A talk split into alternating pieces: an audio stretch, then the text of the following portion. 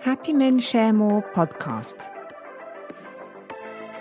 I am Lucy, the English voice for the Happy Men Share More podcasts, an intercompany approach that accompanies progress towards greater gender diversity over the long term. Men's and women's careers. There is ambition and ambition. Happy Men Share More podcast, April 2022. Many managers committed to advancing gender equality in their teams experience recurrent setbacks from talented women whose career development they had personally wanted to support. She was offered a great job, but she refused. The job opened up. She didn't even apply. She said she forgot to apply. She didn't even apply. This puts a coin back into the stereotype machine. Women are less ambitious than men, and so on and so forth. Yes, but it must be admitted that this kind of attitude is less common among men. Ambition is a universal subject, but it is subtly different from one individual to another, with objectively a certain number of recurrences depending on whether one is a man or a woman. It is a particularly interesting subject to shed light on in order to better understand the issues involved in improving women's access to the various levels of responsibility and power. In order to do this, Happy Men Share More offers you in this podcast a journey in three steps. First step What is ambition? We will take the time to define the subject properly in order to remove anything that might pollute the discussion. Then we will see how the company mobilizes the ambition of each person, and we will ask ourselves whether the models of success it proposes are equally suitable for all its employees, especially men and women. Finally, we will try to define some very concrete keys to specifically support women's ambition. Ambition. What are we talking about? There is a lot of ambiguity surrounding the word ambition. For one simple reason the word has two meanings. One very positive meaning, which speaks to everyone, and the other rather negative, often off putting. All dictionaries deal with this duality of ambition. The most explicit on the subject, namely the French CNRTL, which is the lexical portal of the CNRS, defines ambition as follows meaning A, generic, pejorative, immoderate search for dominance and honour, meaning B, desire to accomplish, to achieve something great by committing one's pride and honour. The French Robert dictionary, consistent with these two definitions, completes them with two sets of synonyms. Meliorative synonyms, such as aspiration, ideal, quest, search, dream, thirst, wish, goal, desire, purpose, end, claim, project, aim, view. Pejorative synonyms such as arrivism, careerism.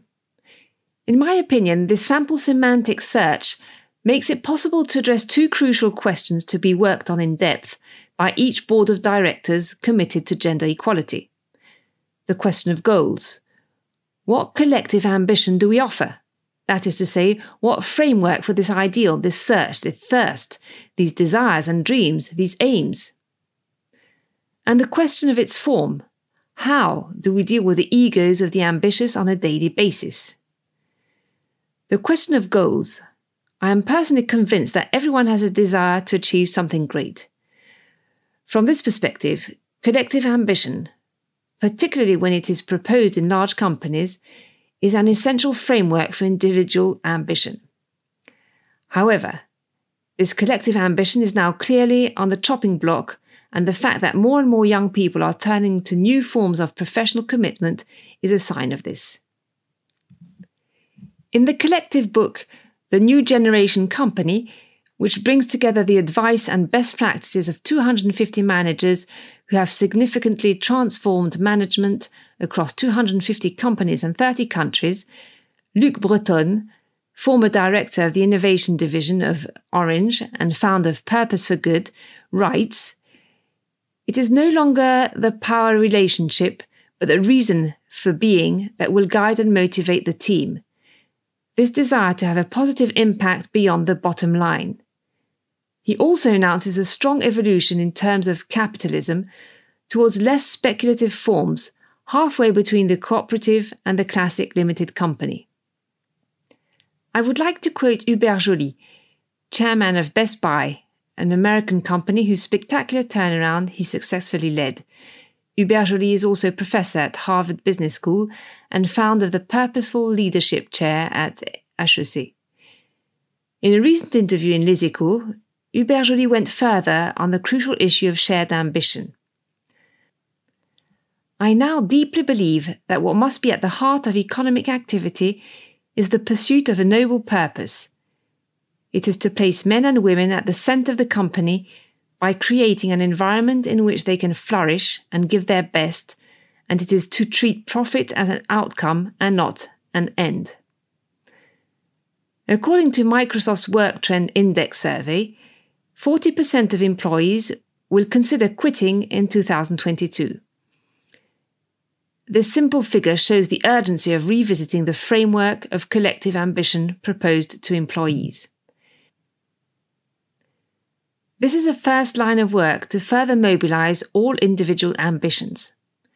The second axis is the diversity of the models of individual success that a company offers to its employees. Here we're going to look more specifically at the possible differences in appetite for models of ambition depending on whether you are a man or a woman.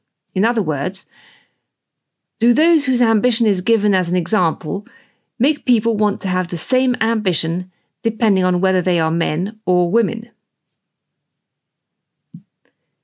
This is a vast subject that Happy Men Share More has already tackled, in particular in podcast 14, Skills, Sex and Power, and podcast 10 Men and Women at Work Role Models or Normalized Roles. Today, I will add another angle of reflection based on the results of a study carried out at the end of 2018 by the organization Grandes Écoles au Féminin on the theme Does Power Have a Gender? For 60% of men and 80% of women, there is a different way of exercising power between men and women. These results show that women do not see themselves reflected in the way power is embodied in companies today, as this power is overwhelmingly embodied by men. According to the same study, while the majority of attitudes to power are attributed to both men and women, it appears that four attitudes are more specifically male. Not questioning oneself, enjoying the benefits of power, deciding alone or almost alone, little or no explanation of decisions and actions. Conversely, four attitudes seem to be more specifically female standing up for your teams, doing what you believe in, showing humility, valuing teams. In this study, humility is the only attitude that is overwhelmingly or almost exclusively attributed to women in power. Is humility compatible with ambition? For me, this is the heart of the matter, and it is on this point that I will now focus. Very often, the managerial cultures of companies have given rise to a rather monolithic model of success, closely linked to criteria of visibility, availability, individual performance, and assertiveness. It is a model based on values that are attributed to or embodied by men, and which women find statistically more difficult to project themselves into. A model which excludes from power not so much those who have no ambition, as those who have the energy to act and contribute, but whose humility does not lead them to put themselves forward. The challenge for companies, and this is in fact a real cultural change, i.e., something difficult to achieve, is to succeed in valuing, promoting, and welcoming in their selection processes of their leaders other types of personalities than those most commonly found in power today, which are mainly based on rather masculine behavior, other forms of ambition, particularly those carried in humility, but also other models of commitment at work, less exclusive, less monolithic, and finally, other career timelines. To succeed in this challenge, Happy Men Share More offers you three very concrete keys.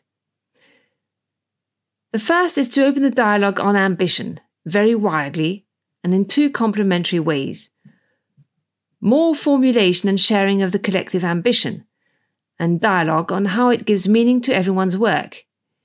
It is often this second part that is most lacking in the various works on the mission or vision of a company. Conduct an open dialogue on individual ambition, both in teams and in managerial interviews, by allowing the authentic and non judgmental expression of each person's personal and professional priorities and their articulation both in daily life and in the major stages of life. The second key is to recognize and value different ways of contributing to collective performance, to allow as many talents as possible to flourish, especially those of women who often express themselves according to more discrete codes than men. Expertise, team management, innovation, project management. This creates confidence that all talents will be recognized and valued, regardless of the level of ambition expressed, and that there is a future in the company for people who have no other ambition than to express their talent. Finally, the third key is to respect and offer a variety of timeframes for success. A woman has the right to say no, not now. This does not prejudge her talent or her ambition, just a time frame in which she sets her ambition. It must be recognized that men and women are not identical, particularly when it comes to parenthood, and that mothers generally take on a family mental load which leaves, for a time at least, less room for professional ambition. A majority of women are unable to achieve the same level of ambition as men. The issue is not that women manage to adapt to this male temporality, but that this temporality is reviewed to offer different times when ambition can be expressed some of which are more suitable for women. We need to do a much better job to enable women to live serenely during the years when work plus children are combined, when family and professional stresses are combined, so that they can then embark on a phase of professional advancement to which they aspire at that point. In this perspective, women aged 45 to 50 represent a very important source of talent and ambition that should be recognized, supported, and developed but this also means overcoming age stereotypes, which, as we know, generate even more discrimination than gender stereotypes. For these 50 year old women, it is at least a double penalty. They are not offered anything because their time shifted ambitions are not sufficiently recognized, and then at 50, they are no longer seen as having potential to be exploited in positions of high responsibility. To conclude, I would say that diversity once again invites us to reverse the burden of proof. Instead of deducing a lack of ambition from the slightest attitude of hindsight, it is a question of postulating that every person is inhabited by a certain ambition, that there is a way for this ambition to become part of the collective ambition, and that the company's only ambition should be to design this path with each of its employees including over the long term. Happy Men Share More helps companies to achieve this gentle revolution. Discover our methods on our website happymensharemore.com.